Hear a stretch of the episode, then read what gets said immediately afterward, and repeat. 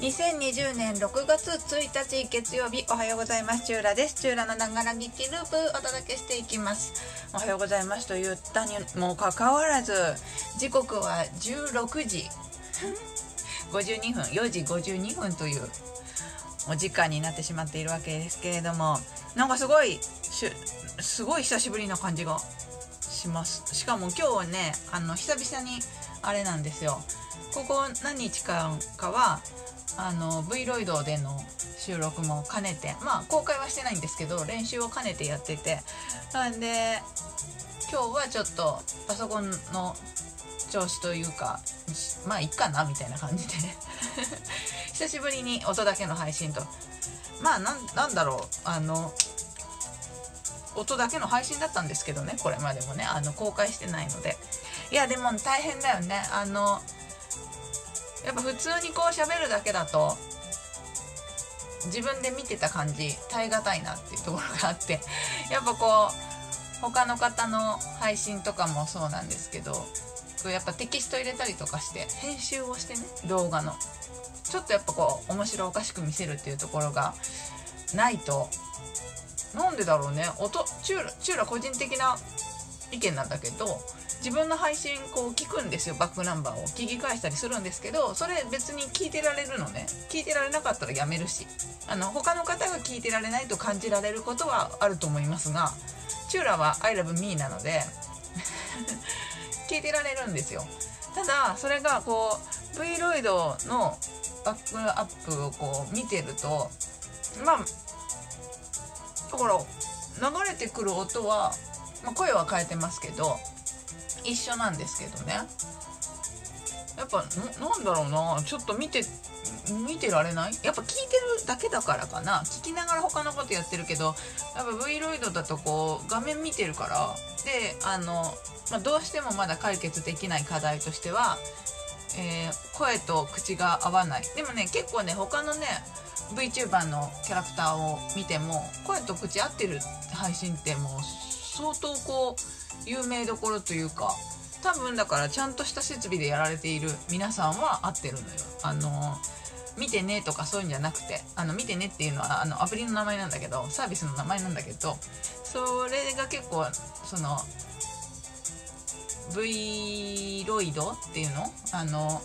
VTuber の方が使うキャラクターを動かすことができるアプリなんだけどで無料だっていうこともあるしなんかまあいろいろとこうちゃんと動く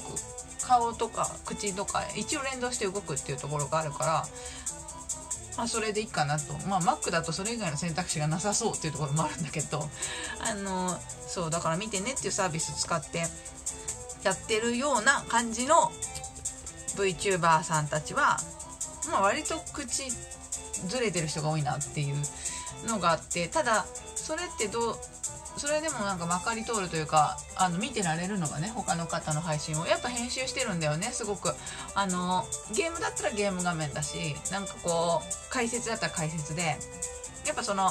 画面上に他のものがあってあのキャラクターだけじゃなくてね当然。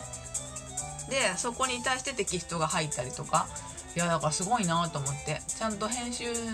しなきゃダメなんだなっていうねすごいあの当たり前だろうっていう。いやでもシューラ声だけだからさいつも。そうするとその編集とかっていうのはあんま考えてなかったんですよね。それもあのあのねほんとガチラジオでやってる人たちとかからしてみたらやっぱこう何て言うの？ちょっとした虫がいた虫がいた。ちょっとしたなんかそのなんだろう。馬今みたいなやつとかをこう埋める作業がディレクターさんたちはきっとやってるのよ編集業務をね。なんだけどまあ、チュールは生放送だしいいかなと思ってて。ただ V ロイドに V ロイドじゃない VTuber 的なやつだとやっぱそのままだとしんどい。っていうのは週末こう自分の配信見てて思いましたね。さあこのプログラムの紹介からいきましょうか。ちょっとね、流れがぐたぐたですね。えー、チュラのながら劇ループ。このプログラムは平日30分程度テクノロジーの話題を中心に取り上げています。話題を一つ取り上げています。えー、オープニング、今こう、くっちゃべってるやつですね。で、この後、あの、もうちょっと時間が早いと天気予報が入るんですけど、今日はもういいかなと。疲れたなと。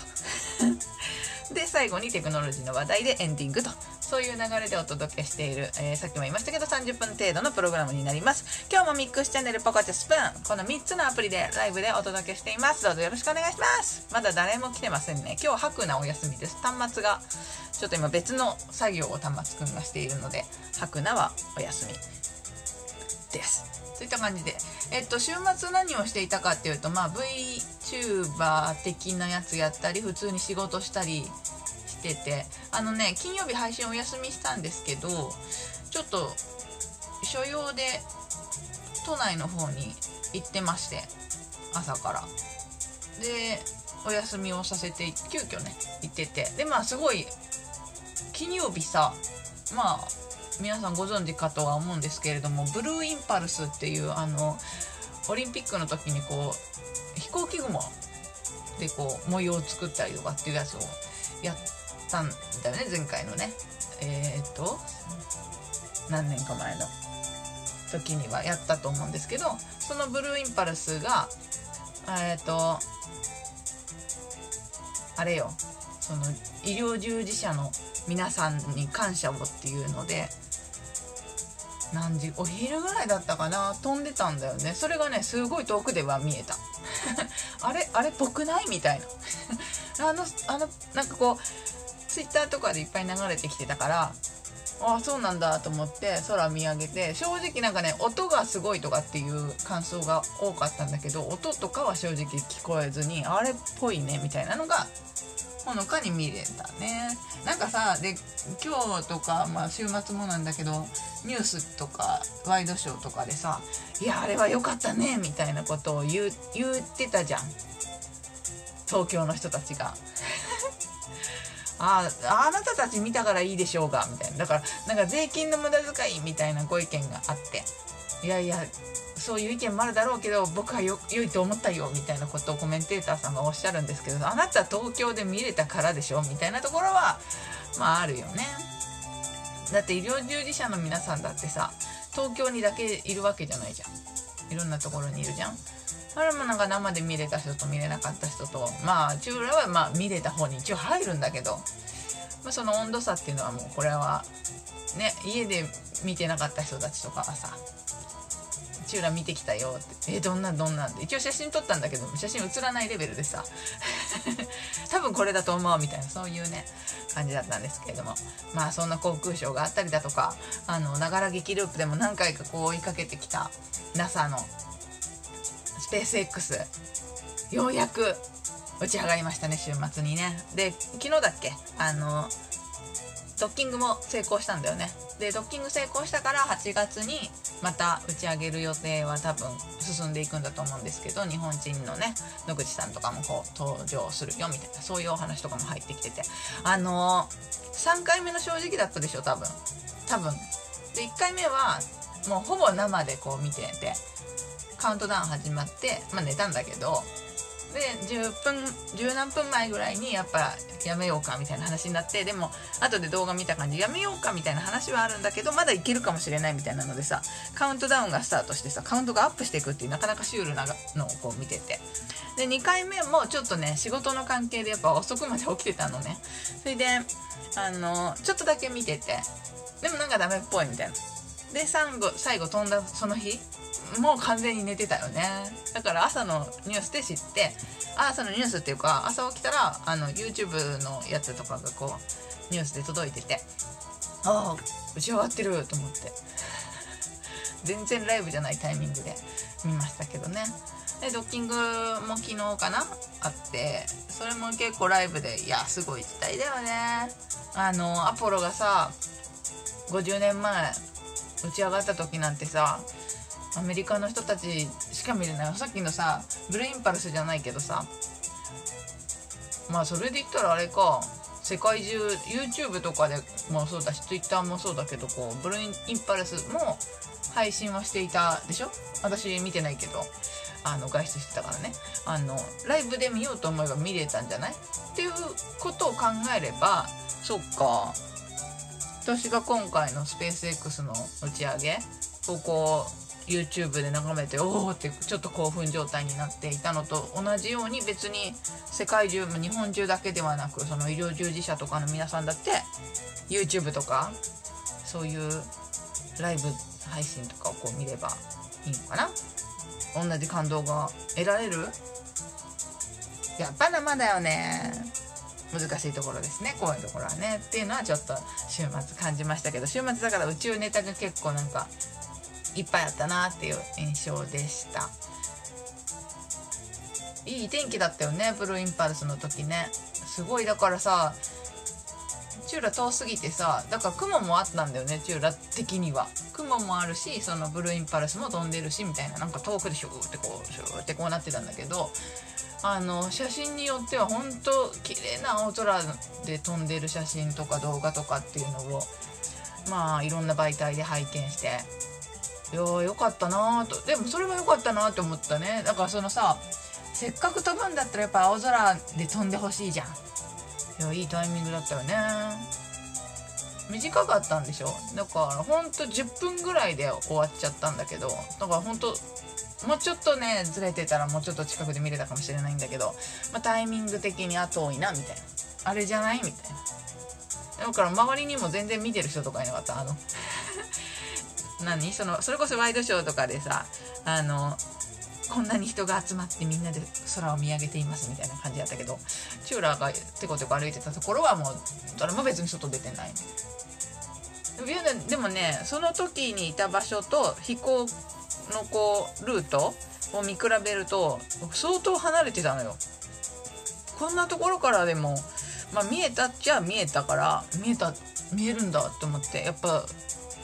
空の高いところ飛んでるって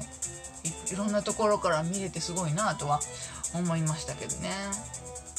さあ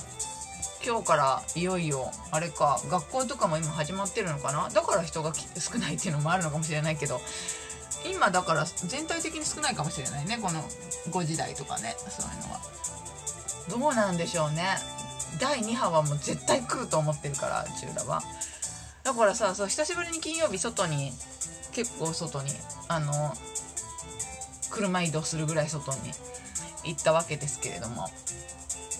人がね思ったより多かったね。あの地元の今住んでるところの商店街とかも行ったんだけどさ帰りに。すごい人いっぱいいてびっくりした。なんかほんと1週間前までは全然外に人いないなと思ってたんだけどその,、まあ、あの金曜日っていうタイミングがねあの緊急の事態警報だっけ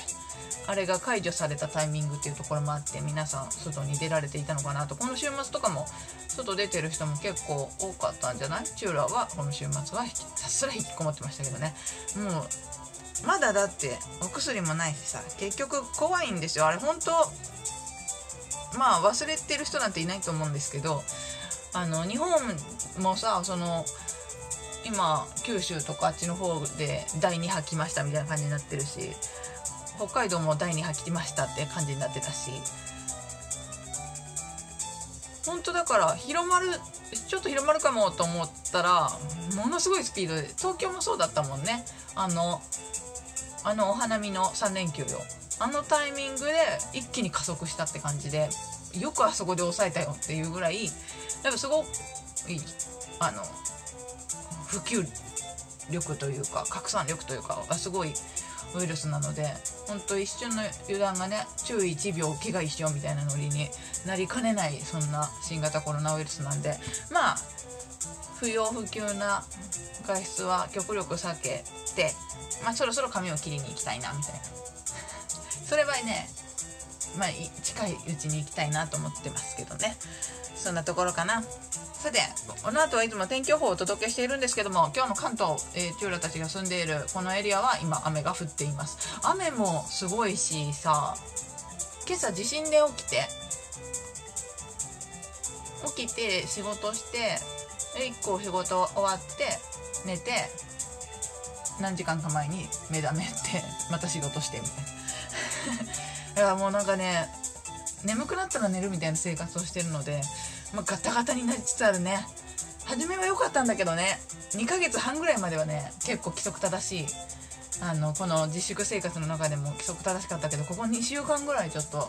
グタグタっとなってるからちゃんと夜てっぺん超える前とかにちゃんと寝るっていう生活に戻さなきゃなとは思っております。はいそんなところですね。オープニングはこんなところです。続いてはテクノロジーのコーナーです。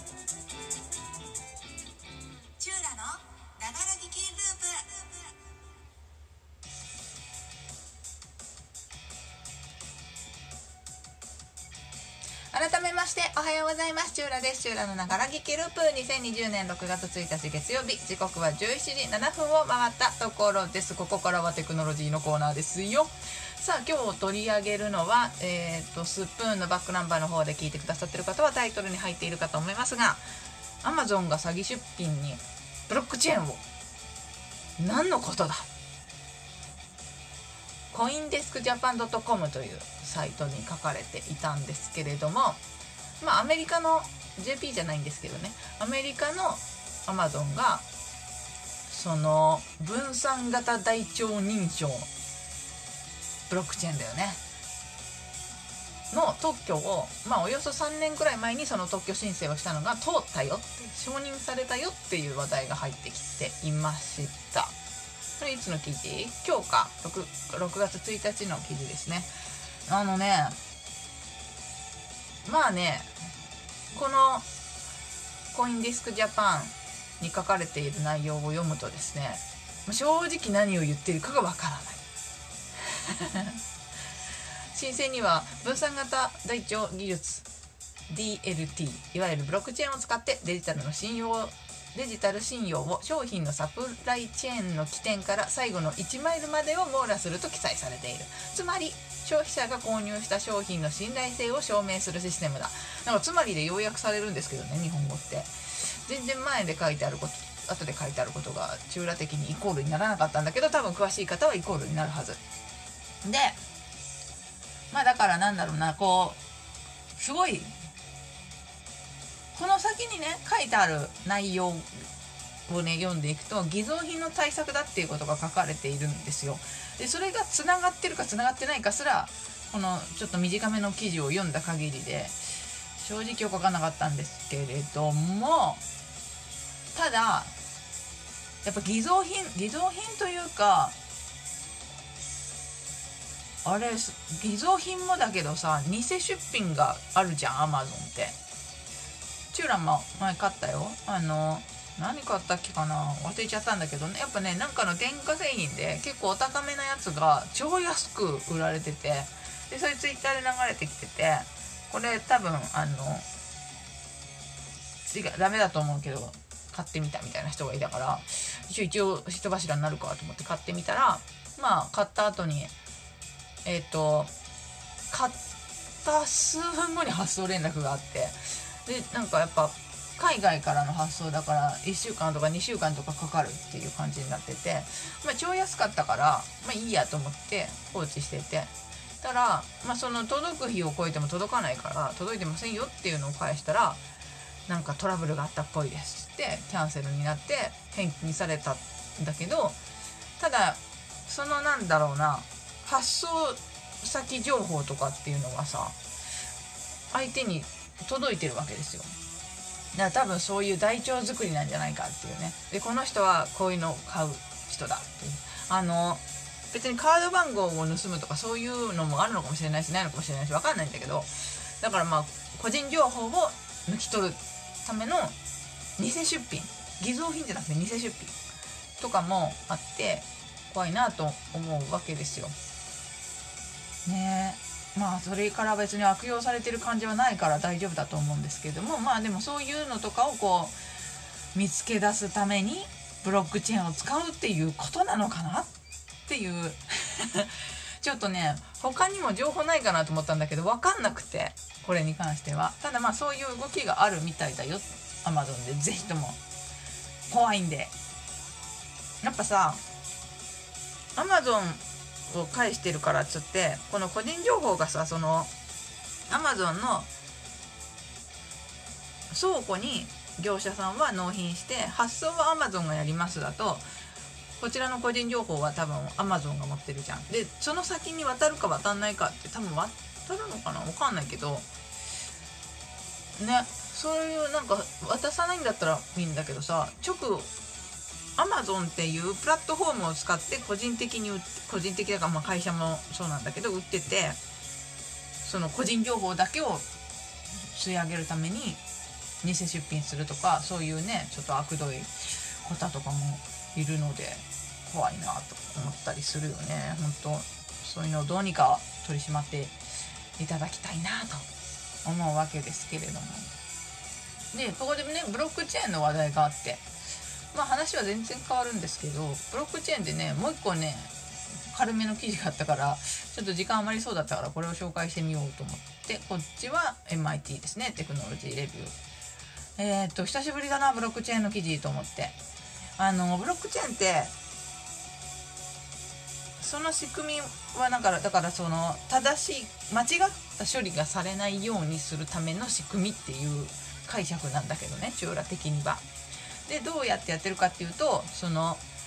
ビットコインのマイナーさん採掘する人がいてこれ採掘っていう言い方まあ採掘なんだけどで何人かがこう同じような作業してでこれが正しいですみたいなこれで大丈夫ですみたいなこと言ったらその大丈夫なやつに次がなんかこうぶる下がってきて次の問題みたいなやつが来てその問題を解いてで一番早かった人たちがに報酬がいくっていう仕組みで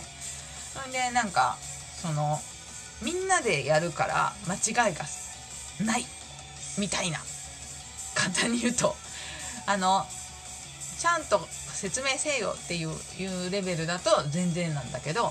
まあ、ざっくり言うとそんな感じみたいな。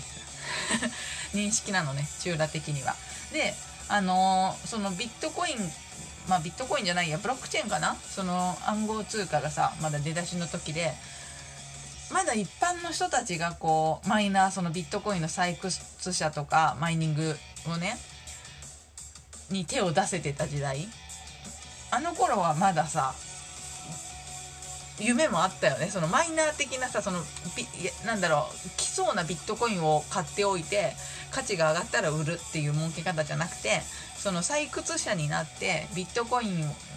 まあビットコインじゃなくてもいいや。ブロックチェーンの採掘者になってその一番早く解けたらおかお金というか、まあ、その暗号通貨でお金がもらえるっていう仕組み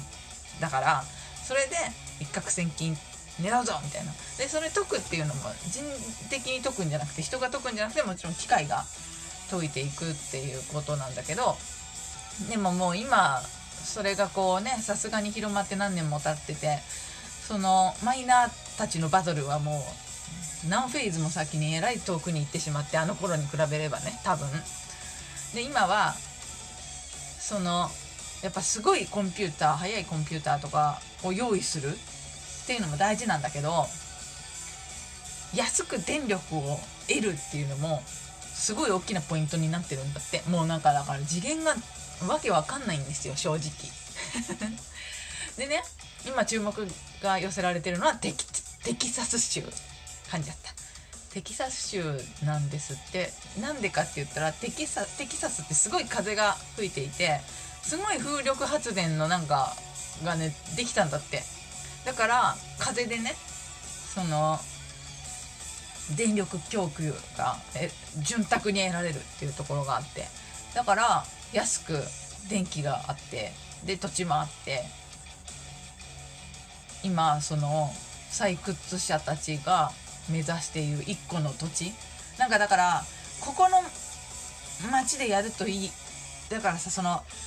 機械を動かしたり電力も果てしないか電力がかかるんですよ。その日本の言うところの100ワットみたいなレベルじゃない電力を使いながら機械を回して冷却しながらみたいな。そういうののあの運用コストみたいなやつが結構莫大にかかってでもそれよりもそのマイニングで得るお金の方が多くないと当然赤字じゃん。だからどんだけ安く土地もそうだし電力もそうだしそういうのをねできる場所を探すかっていうのでなんかもう温泉掘り当てたみたいな感じで この町いいぞみたいなのちょいちょいこうねあるんだってブロックチェーン業界の中では。で今一番熱いのが今一番熱いっていうかまあ今結構注目されてるのがテキサス州なんだけど。へえ主に豊富な天然ガスと過去10年でブームになった風力発電のおかげ。さらにテキサス州の風力電風力発電市場の特徴特徴。なんかね中国にも負けないぐらいのすごいすっごいポテンシャルを持ってるっていう評価があるんだってさっていうねなんかこういい感じにライトな記事があったのでこちらも紹介してみました。ブロックチェーンもまだまだ熱いね。あのオワコンオワコンって言われがちだけどあの使い道は本当いろいろあると思ってるのです。ね。今回のコロナのさ話題ではあんま出てこない単語だったけど。まあまだ整ってないってところもあるしね。うん。まあ本当なんか今回のこれは暗号通貨の話ですけど。でアマゾンはちょっとよくわかんないけどなんかこう偽造出品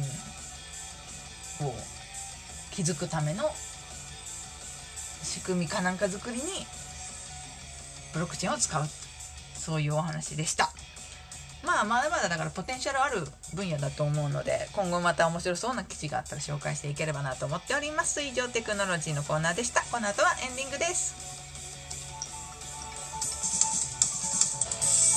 チューラのながら聞きループ。音楽はフリー BGM サイトドーバーシンドローム。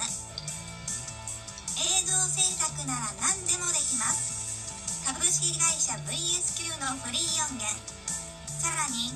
サウンドクラウドからクリエイティブコモンズの表示のある音源を利用させていただいています。お届けしてきましたチューラのながら劇ループ。エンディングはお知らせです。チューラツイッターやってます。チューラスプーンというアカウントでやってますのでフォローしていただければ嬉しいです。またバックナンバーがあります。スプーンのキャストから保存したライブを選択すると過去のバックナンバー聞くことができます。他にも Apple Podcast、Google Podcast、Spotify など主要なポッドキャストでバックナンバー配信しています。さらにメディアプラットフォーム、ノートでもバックナンバーを配信しています。お好きな方法でチェックしていただければ嬉しいです。また、バックナンバーを聞いてくださっている方、この方はこの方はだって、この配信は平日ライブで配信をしています。ミックスチャンネルポコチャスプーン。まあ、スプーンでお願いします。もうね、ほんとこの後ね、この先、多分ハクナーはね、フェードアウトしそうな気がしている。あの、端末がだいぶやばい。で、なんか今のところミックスチャンネル、ポコチャ、スプーンっていうこの3つで今日は配信してるんですけれども、あの、スプーンは絶対残すんですけど、もしかしたら他の2つとかはね、こう、消滅していくかもしれないのでもしよろしければスプーンでごインストールしていただき、チューラで検索、ファンになる、お気に入り、フォローなどしていただけると配信が始まった通知でタイミングが。あ、でもあれか。あの、ミックスチャンネルとポコチャって、配信始まったタイミングでツイッターに投稿できるんですよ、自動で。で、ツイッター投稿してるので、まあだからさっきのツイッターでフォローしていただければ、配信が始まったタイミングで、あの、始まったよっていうアラートがまあ絡みが多い人は飛ぶよねっていう感じだよね。まあまあまあまあ、まあ、何らかの方法でチェックしていただいてライブで遊びに来てくれればそしたらもう小躍りして喜びますよ。適当はいそんな感じでお届けをしています。あのさっき Amazon の話したんですけどあのマイクをね買いたくて今マイク使ってるんですけどあのどこにもつながってないマイクを。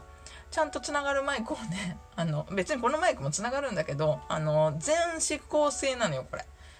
いや、いいんだけどね、別に。あの、やっぱ単一指向性欲しいなと思ってて、ね、結構、なんか5月上旬ぐらいに買って、で、即納品できますっていうから買ったんだけど、やっぱね、すごいみたいで、その、マイクとか、この、自粛生活で急に必要になったももの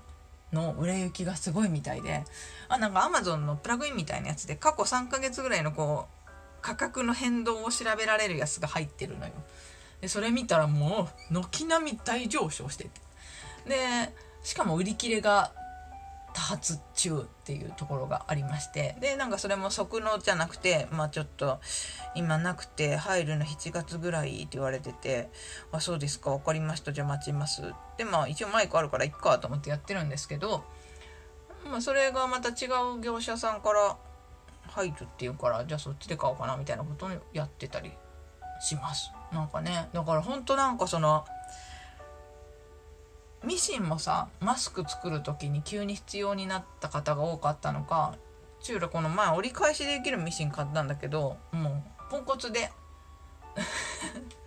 なんかデニム5枚までいけますみたいなこと書いてあったんだけど普通の布の3枚ぐらいでも止まるっていうね。うーんってなっちゃうっていうそういう状況だったからまあそれはね返品したんだけどうーんとねだから欲しいなと思っててミシンを。今ねもうすごい上がってる価格が。だから買うのは今じゃないっていう。なかなかこう引きこもりに欲しいアイテムが手に入らない残念な状況ではある。ですよね。まあその分買ってるものも多いですけどね。いろんなもの買ってますけどね。洋服とかね。どこにも行かないのにね。なんかねやっぱストレス溜まると買い物に走っちゃうところがあるんだろうな、はい、日常のチューラの日常なども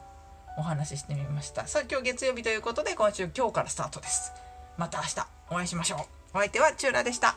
素敵な月曜日後半をお過ごしください。また明日。